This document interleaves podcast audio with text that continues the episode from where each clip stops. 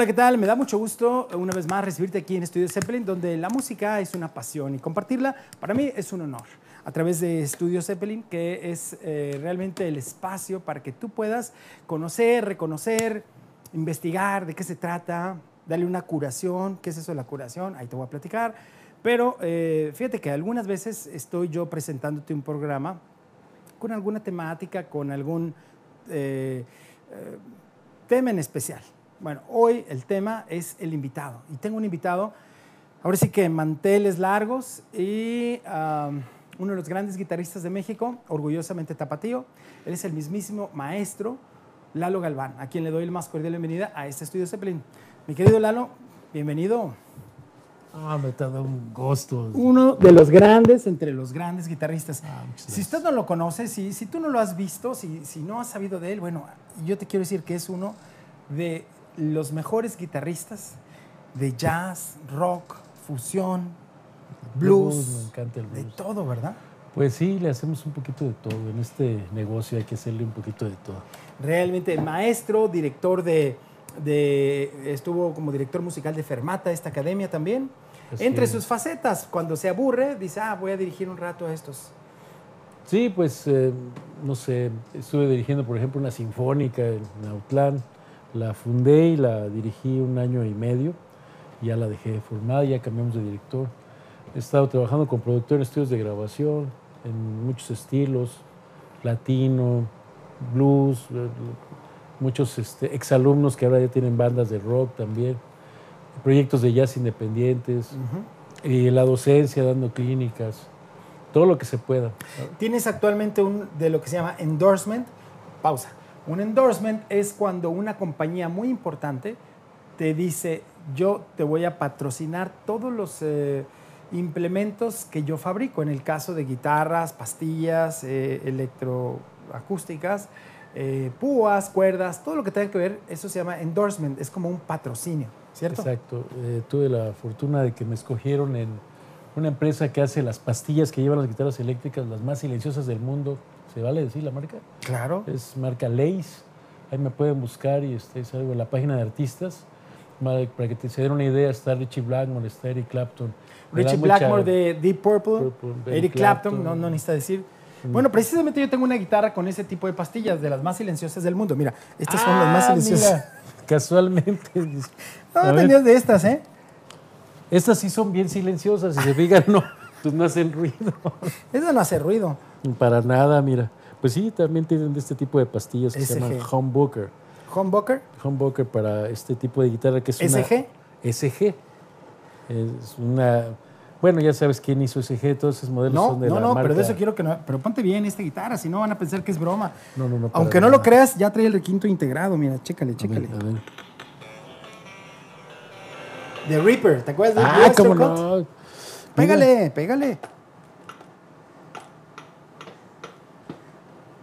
¿Qué, qué? No, no, no. Te dije que era silenciosa. Muy silenciosa. Muy, pero muy silenciosa. Sí, precisamente. ah, mira. Esa siempre triunfa, ¿eh? ¿Qué te parece? Bueno, la verdad. Ah, también trae coros. También trae Tra- coros, ¿no? Esa también Excelente. trae coros. Pero fíjate que estoy viendo que lo que vamos a aprovechar es el talí, porque el talí sí nos va a funcionar. Porque, pues, un buen guitarrista, Es un una buena guitarra. Bien rockero. Y una buena guitarra tendría que ser una Fender. ¿Esta qué tal? Ah, ¿verdad? Mira, te digo que no estabas este, preparado. pues. No, pero del talí, eh, ahí está. Para que veas, aquí el talí triunfó. Perfecto. La guitarra trae pastillas silenciosas, como esas que tú tienes el endorsement, pero ahí tienes esto. ¿Qué te parece? Pastillas Lace. Están pues en esa guitarra que es tipo de una marca de obviamente pioneros, Gibson, que Exacto. tienen este pues el liderazgo con modelos como, como el SG, como la Les Paul, guitarras que son así de, de antología, ¿no? Sí, de hecho, hasta el micrófono, mira, para que no le falles. ¿Qué te parece? Órale. Aquí tienes todo en estudio Excelente. Oye, y hablando de, de- de música, de pastillas y de guitarras, eh, yo quiero que veamos algún video de los que tenemos, de los que tienes en, en- de algunas presentaciones. ¿Te parece que veamos alguno? Claro que sí. Dime una de tus canciones favoritas de las que están en, en red. Vamos a ver, este, Doctor Galván, un, Ah. un tema por ahí debe de andar en la, en la precisamente un programa que hice por la.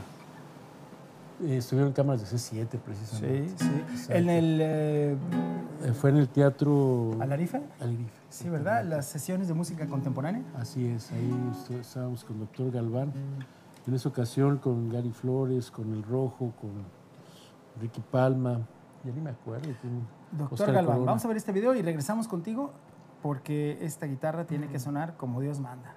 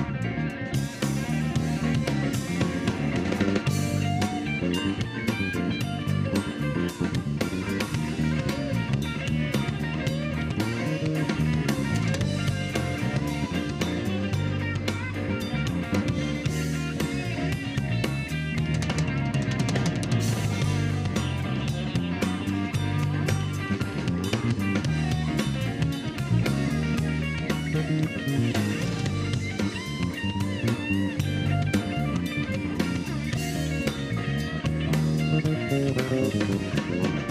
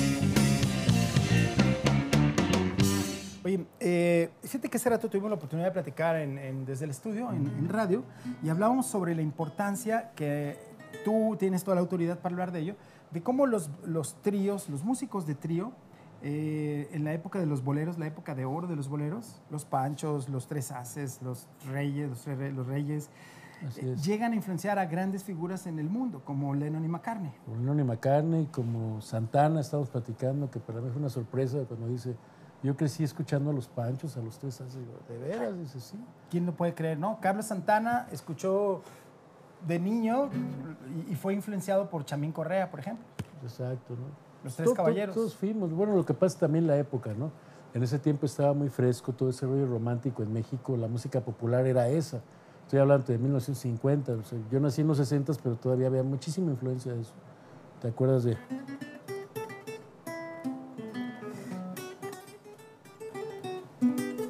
¿Te acuerdas? Sin ti.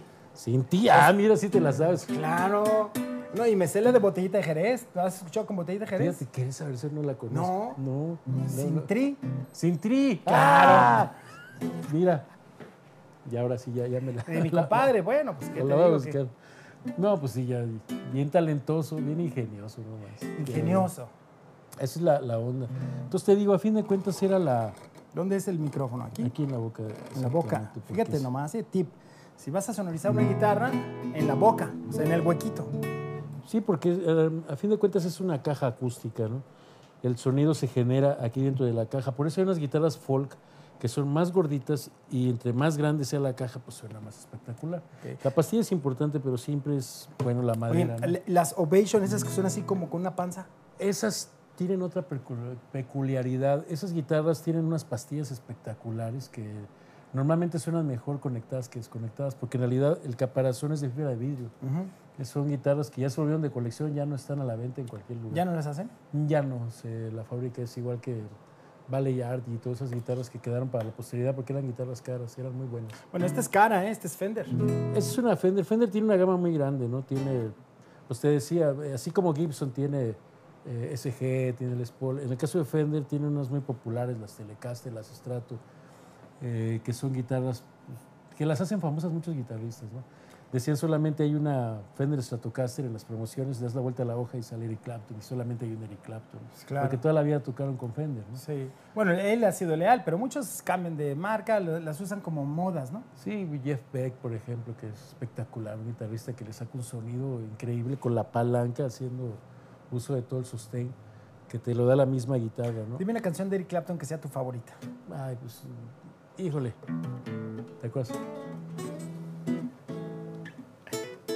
¿Se fijó? Yo le dije, dime una canción que sea tu favorita. Solamente Lalo puede decir, ah, permíteme.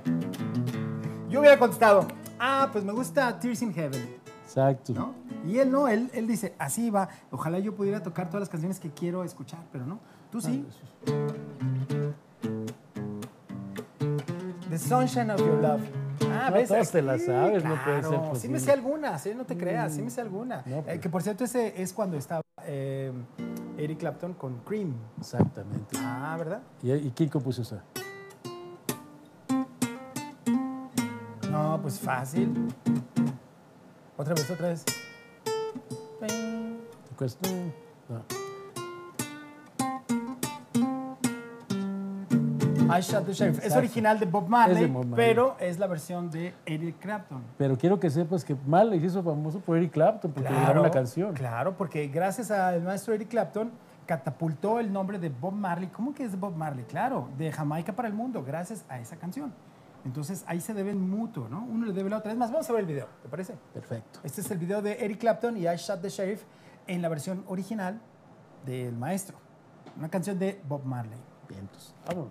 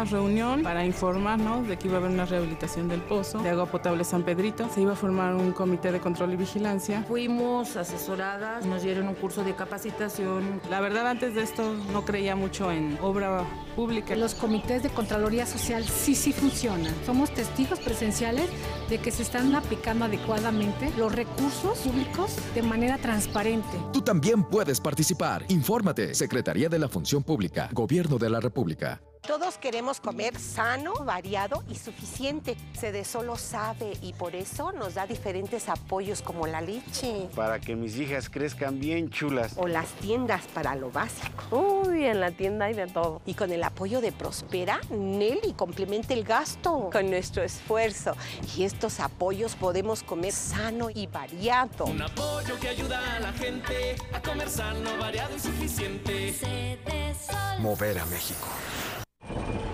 Industria creativa. 25.2 C7 Cultura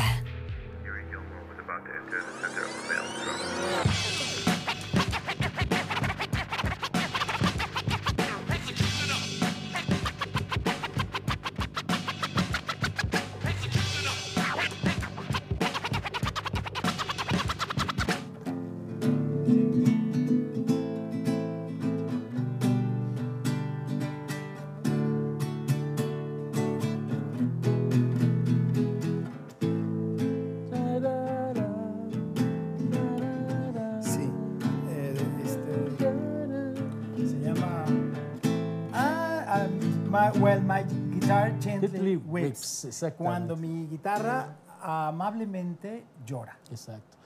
El solo de ese tema, el solo que está grabado en el álbum blanco, lo grabó Eric Clapton.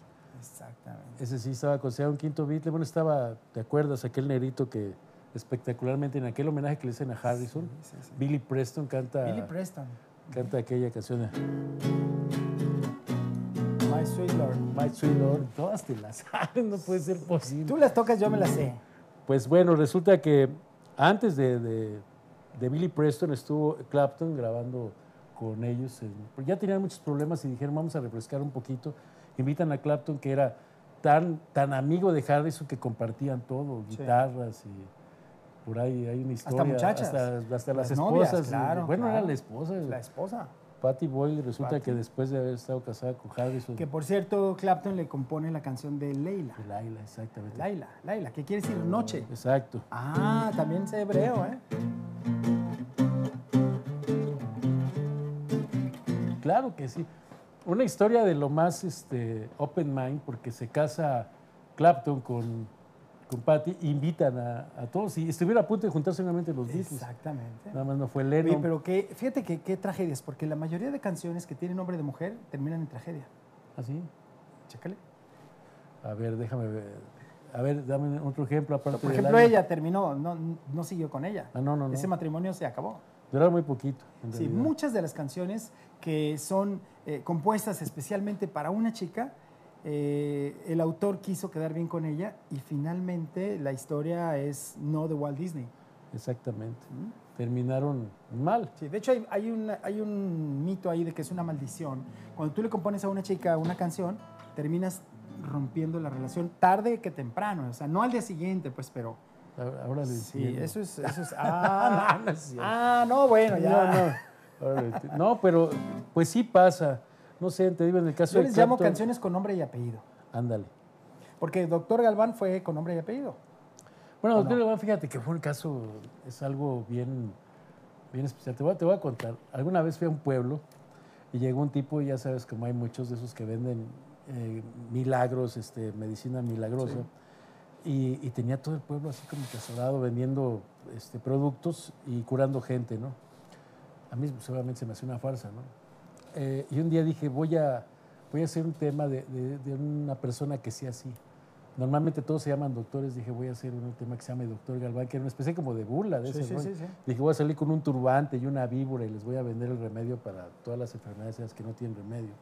Curandero. Les- ándale, un curandero. El doctor Galván originalmente era un curandero. Hicimos un storyboard y íbamos a hacer un video y nos llegaron el permiso, ¿ves? Yo quería hacerlo en el mero centro y ponerme ahí.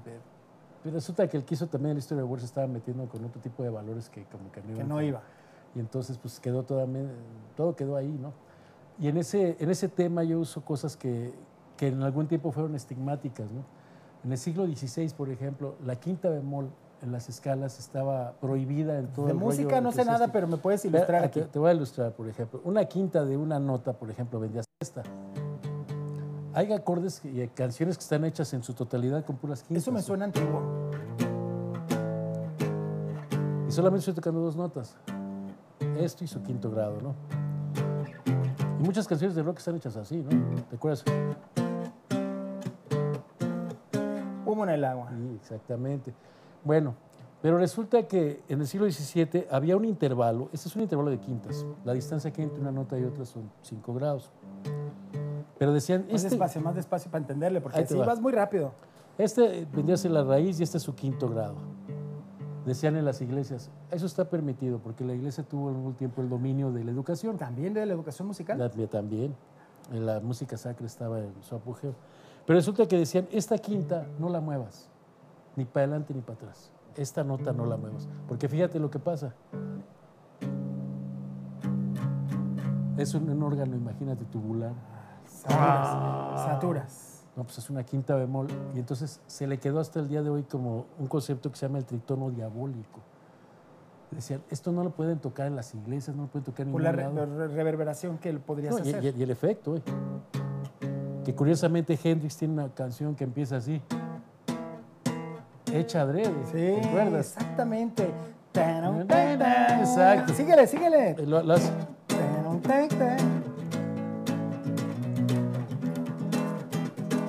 Pero empieza curiosamente Foxy Lady. tocando. No. ¿No? Eh, entonces, este, Voodoo Child. No, estás bien cerquita. Híjole, este, Un color, un color, un color. eh, sí, este, Purple Haze. Purple Haze. Purple Haze. Sí, se me fue, se me fue, se me fue. Él hace alarde de, de ese intervalo que supuestamente. O sea, lo hace burlándose. Ah, por supuesto. A ver otra vez, ¿cómo era? Así empieza. Me lo voy a aprender. Y resulta que usa, hace uso de ese intervalo. Cuando hice Doctor Galván también repaso mucho ese intervalo. O sea, hago esto. Repaso esta nota. Y lo hago adrede. Ahorita quizás ya con, como mucha gente lo hace, pues, en sus buenos tiempos, Ozzy Osbourne cuando tocaba con Black Sabbath, ¿te acuerdas? Tenía muchas canciones que se parecían a eso. Yo lo, yo lo Tommy hice. Yomi. Mi tocayo, mi tocayo. No, no, tipazo. No ¿Sabes mi tocayo? ¿Tommy Yomi? ¿Serio? Claro, Fíjate que somos tocayos. lo has visto en vivo Sí. Órale, yo no, no he tenido ¿Tú esa sabes por qué mi tocayo? ¿Por qué? Yo me llamo César y él, ¿cómo se llama? Ay, sí, no sé, no Tommy. siempre- Tommy. Tommy. Tommy. Nada que sí, ver. sí, nada. Pero tuvimos un accidente con nuestros dedos. Yo perdí la parte de, de- de adelante del dedo, al igual que él. Si sabes que él, Ah, sus, claro, tres, eso sí, sí. sus tres dedos, las tres uñas de sus dedos, las perdió en una máquina troqueladora al trabajar de joven. Exacto. Y aún así toca todo el tiempo que ha tocado No. con Black Sabbath, le faltan las tres, eh, los tres eh, así, igual que a mí. A mí me falta también la punta de, de este dedo, que cuando yo era niño, de los tres años, eh, tuve un accidente entre la estrella y la cadena de, una, de un triciclo y se me, se me cortó. Por eso somos tocayos. Hay otros tocayos por ahí, pero bueno. Fíjate, no me la sabía, ni siquiera se había visto ese detalle. No, y me lo puedo meter acá, pero no. Esa no. es una broma de niño que asustaba a mis compañeros, todos iban para atrás. ¿Cómo le haces? Shh, tú tranquilo. Porque cambias la mano y no se da cuenta. En realidad, pues, digo, no hay Y también podría ser eh, mal como, por no, eso. con E.T. Phone Home, mira acá, puedes hacer la conexión, tras, ¿te acuerdas? Así? ¿No? Phone Y Home. más cosas, pero bueno. Entonces, Ah, aún así, sí. con esa, de- con esa amputación que tuvo de sus tres dedos, Tommy Iommi, de su mano izquierda, porque hay que recordar que él es zurdo, Exacto. ¿Te acuerdas, por ejemplo, este riff, lo que platicábamos hace rato de Deep Purple?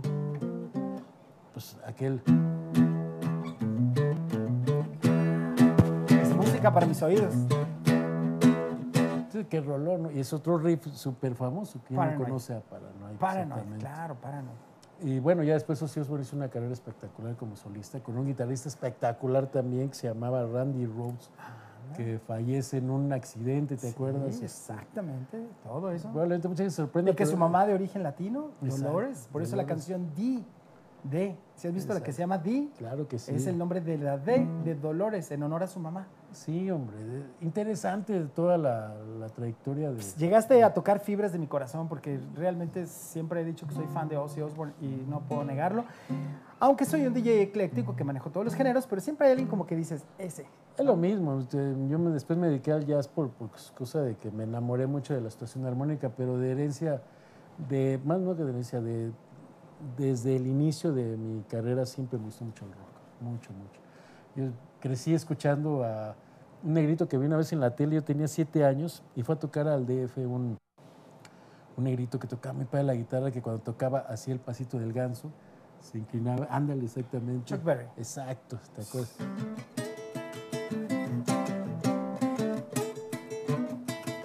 Johnny B. Good. Exacto. Esto, por go, ejemplo. go, Johnny, go. Ándale. Vamos a ver el pasito del ganso de eh, Chuck Berry. ¿Te parece? Un pedacito del video, nomás para que vea cómo cuando bailaba movía el cuello como ganso, ¿no? Exacto, ¿no? Era todo el espectáculo. Vamos a verlo. Sí.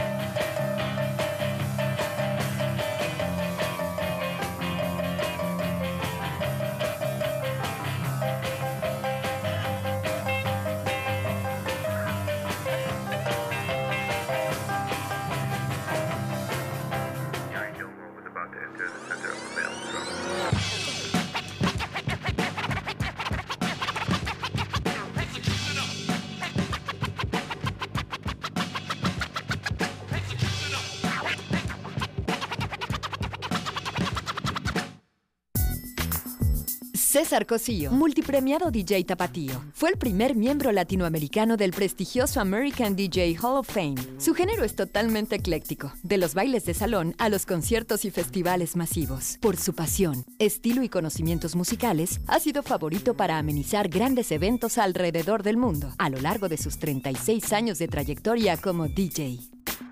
Encuentra a César Cosillo en la programación de C7 Jalisco. 25 aniversario. Sistema Jalisciense de Radio y Televisión. Industria Creativa 25.2 C7 Cultura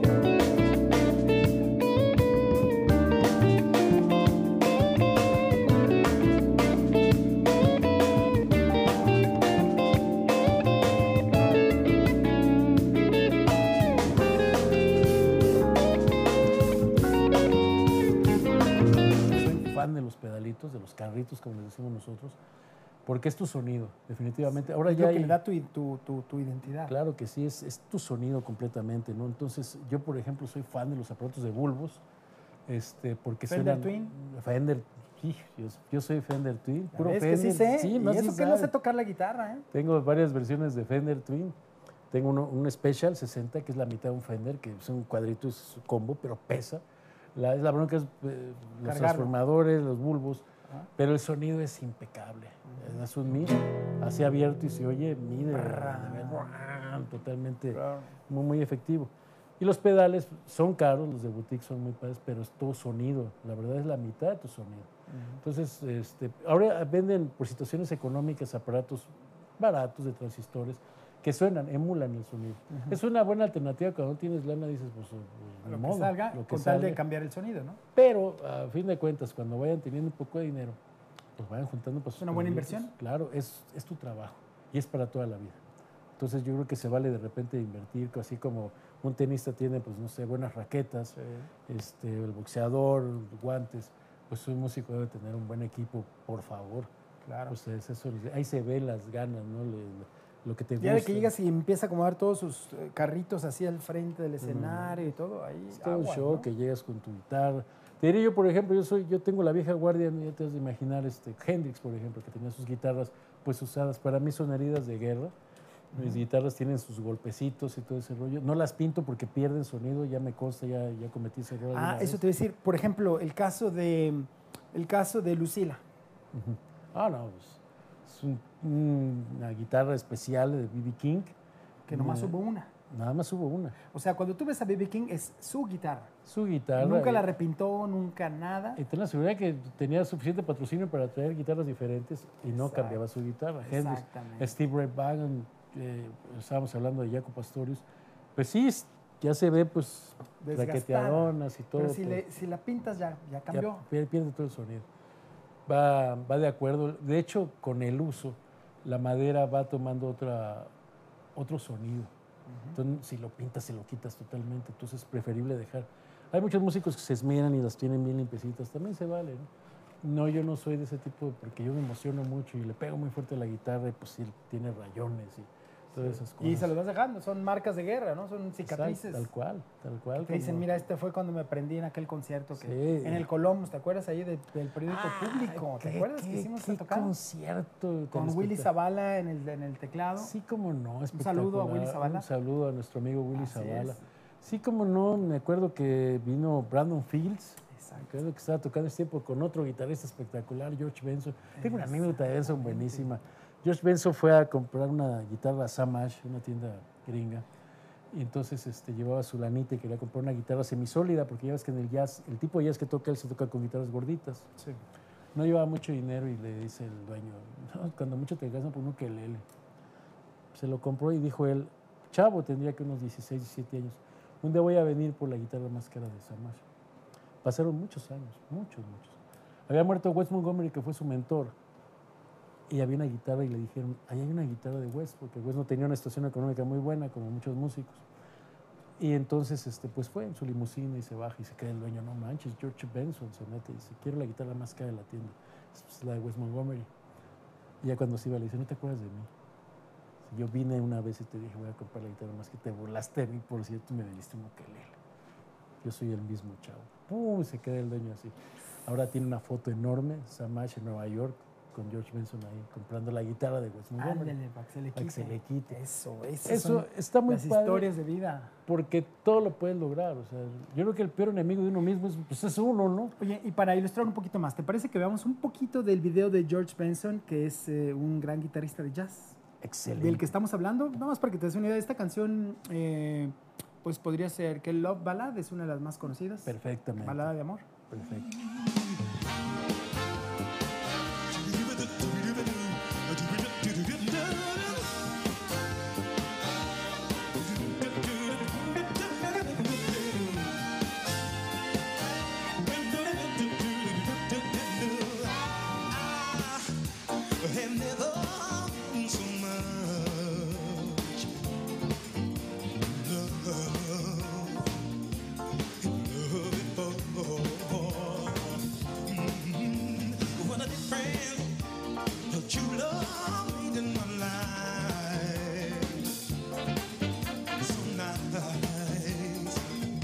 Queens, a su casa, y no la creía. me- estaba seguro él que me había fusilado las rolas. Le digo, no, no manches. Dice, a ver, dime cómo construiste esta canción. Me, me interrogó sobre dos temas, obviamente la muerte y la libertad. Me dice, "¿En- ¿en base a qué loco lo hiciste? Me pidió que me quedara en Nueva York, pero me agarró bien curva. Estaba bien caro. Yo estaba viendo en Manhattan, Sí, quiero sí, que sí. sepas, estaba carísimo hasta la chica. Claro, pero hubiera sido una oportunidad, ¿no? Igual. Pero un albur también. Sí. Dije, híjole, me quedo y aquí tengo que traer un montón de lana. Para... Me decía, tienes que quedarte unos seis meses para que estés haciendo roncha y estés dando vuelta. Y toda la onda. Esa era el, la fórmula. La pues. canción La Muerte de Leviatán, que por cierto es una de mis favoritas de todo lo que tienes ahí. Sí. ¿Te parece que toques poquito y luego nos vamos a ver un video? Ok, Como introducción. sí, está bien. Ahorita mismo. Va.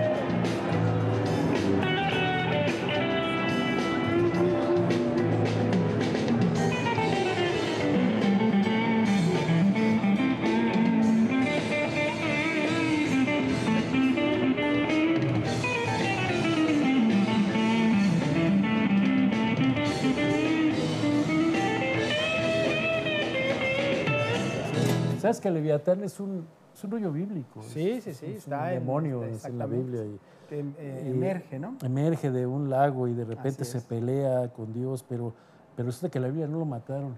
Y yo enojado lo maté. Dije, la muerte de Leviatán, porque no, nunca encontré un versículo donde viniera la, la muerte de Leviatán. Y pues yo me lo No está la muerte de Leviatán, está cuando se manifiesta y todo, pero no está la muerte. Sí, exacto. Siempre todas las canciones tienen una historia. A veces las platico en los conciertos para que la gente sepa de qué se trata. Que es muy importante. Fíjate que cuando te dan una canción y no te cuentan la historia, pues sí, está padre, la coreas y todo, pero si te dan la, la historia, te quedas con, con la historia y la canción. Claro. Es, yo creo que todos los temas son instrumentales, que a veces tenemos ese problema la gente que no cantamos. Pues que tienes que contar la historia para que la gente le agarre la onda. ¿no? Exacto, sepa.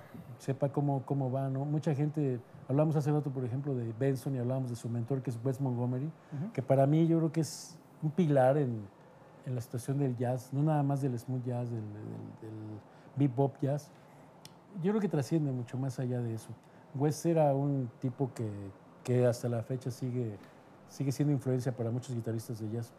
Y tenía una historia también bien conmovedora tuvo problemas de tuberculosis. George Benson platica la última vez que lo vio, y, y lo ve que se pierde porque se iba caminando a su casa, vivía muy cerca del club donde estaba con su guitarra en la mano y su sombrerito.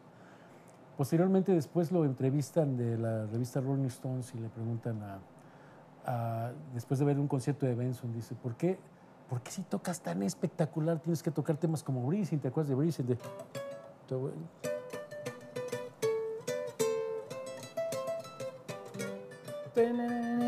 Exactamente. Entonces decía, le dice el tipo que lo entrevista, tocas muy padre, dice, ¿por qué tuviste que grabar eso? Canciones de, pues, de dos acordes.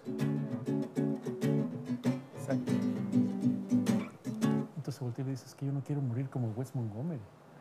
Así, a lo mejor el otro no le agarró la onda, dice, no sé de qué me estás hablando, pero es que Claro.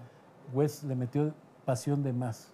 No vio la parte comercial del negocio. Y Que entonces, es donde este, tienes que mantener el balance como, como músico, ¿no? Claro que sí, o sea, tienes que hacer cosas que, que sean audibles, que sean vendibles. Y si, si estás en este rollo por vender. Digeribles. Claro, porque si te. Digo, a lo mejor tienes mucho dinero y pues dices, yo nomás toco por tocar. Pero te voy a decir, gente como Pat Metini, gente de ese nivel, hacen cosas audibles, totalmente comerciales. Y se vale. Y están donde están porque no pierden el sentido comercial.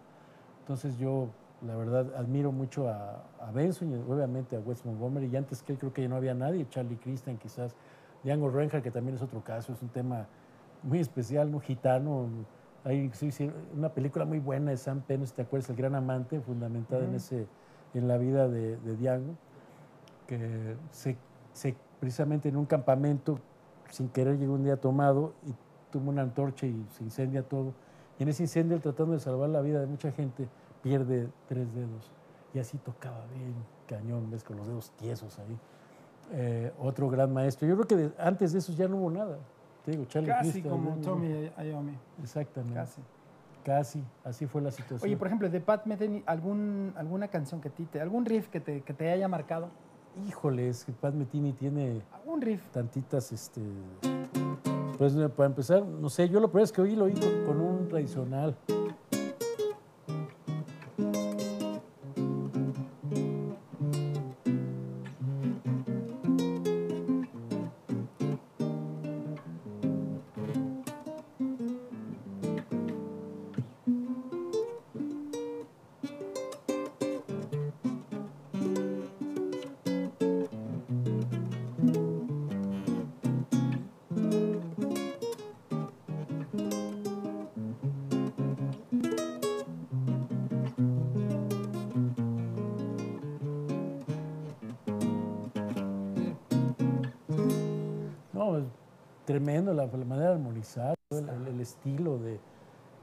Maestro de maestros. Sí, sí, Pat Metini hasta la fecha. Sin embargo, no está el balance en lo comercial o en, en lo que tú mencionabas con lo otro. No, no, te digo, George Benson fue otra cosa, ¿no? George Benson lo sigo admirando.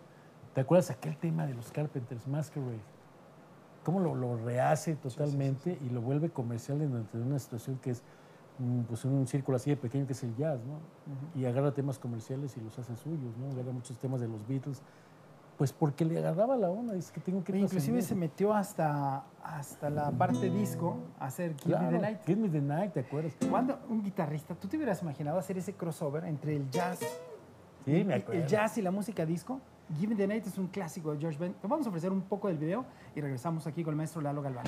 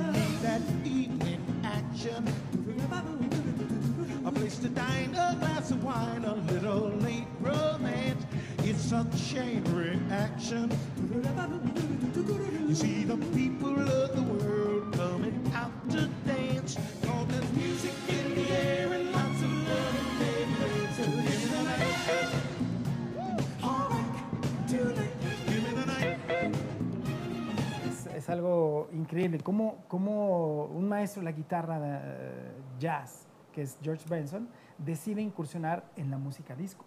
Y lo logra bien, porque además la canción fue éxito. No, no, y tiene más, Dinorá, Dinorá, y no sé, de, de esa época tiene como cuatro o cinco discos que fueron un súper éxito. Y es un señorón, lo veo y se da el lujo de salir con una big band, de repente sale con este, Dave Sanborn, sale con un montón de gente muy, muy famosa, tiene su, su banda, siempre anda de gira como con 40 gentes. Se puede dar ese gusto porque tiene ese estatus. ¿no?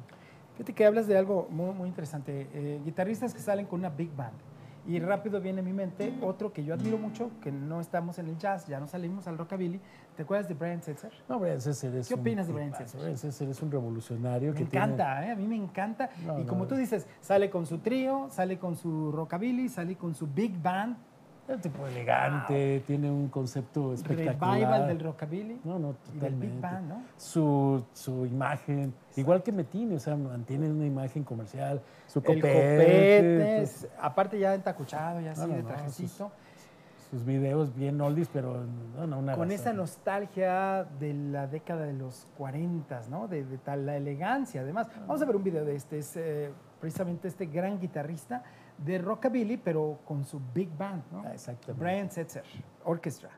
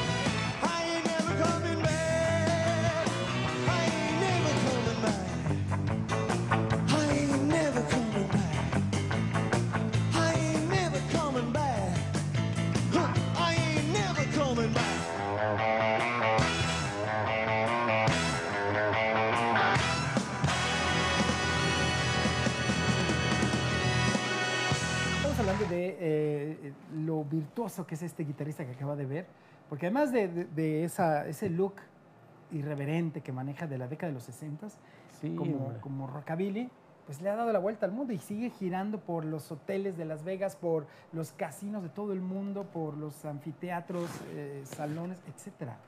No, un tipazo, la verdad, este, de nostalgia, yo lo veo tocando temas, este, ¿te acuerdas de Santi Johnny, aquellos legendarios? sí, sí, sí, también. de Sleepwalk, todo Acá, acá, acá, acá.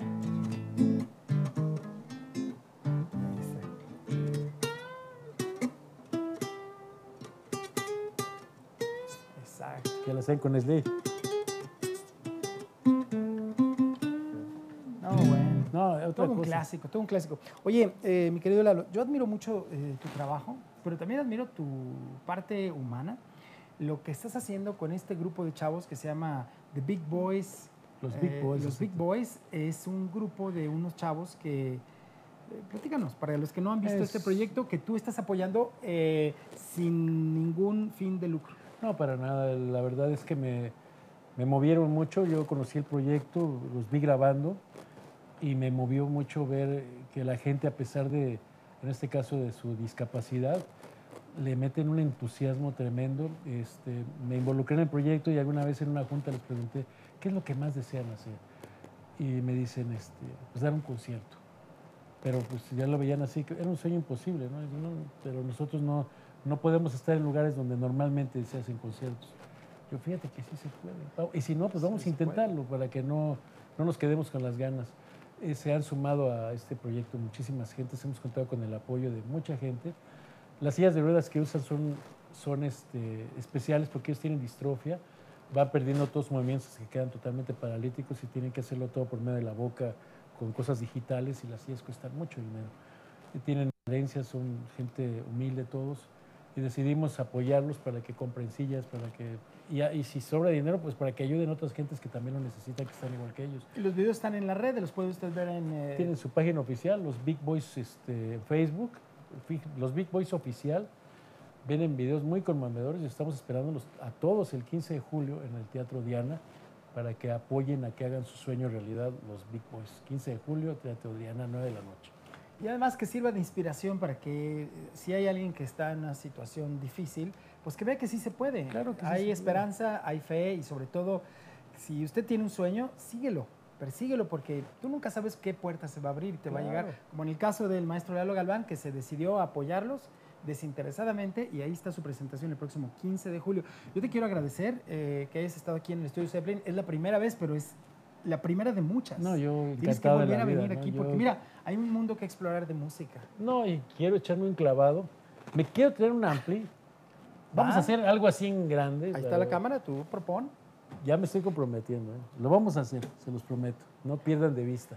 Buenísimo, eh, qué ah, gusto. Tus redes, tus redes. Me, Lalo Galván, eh, por música por todos lados. Tengo la página de Facebook, Spotify, Spotify, iTunes. iTunes, CD Baby, todo, todos esos portales. Pero espérate, quiero decir algo y lo quiero decir públicamente. Hacían falta programas así.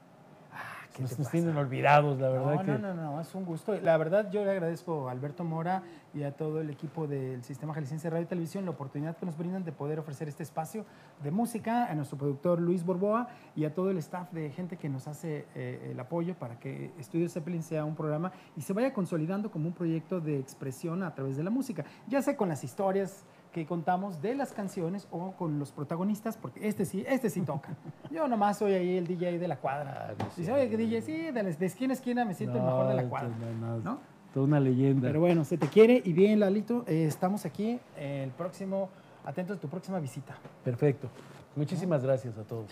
Musicalísimas gracias.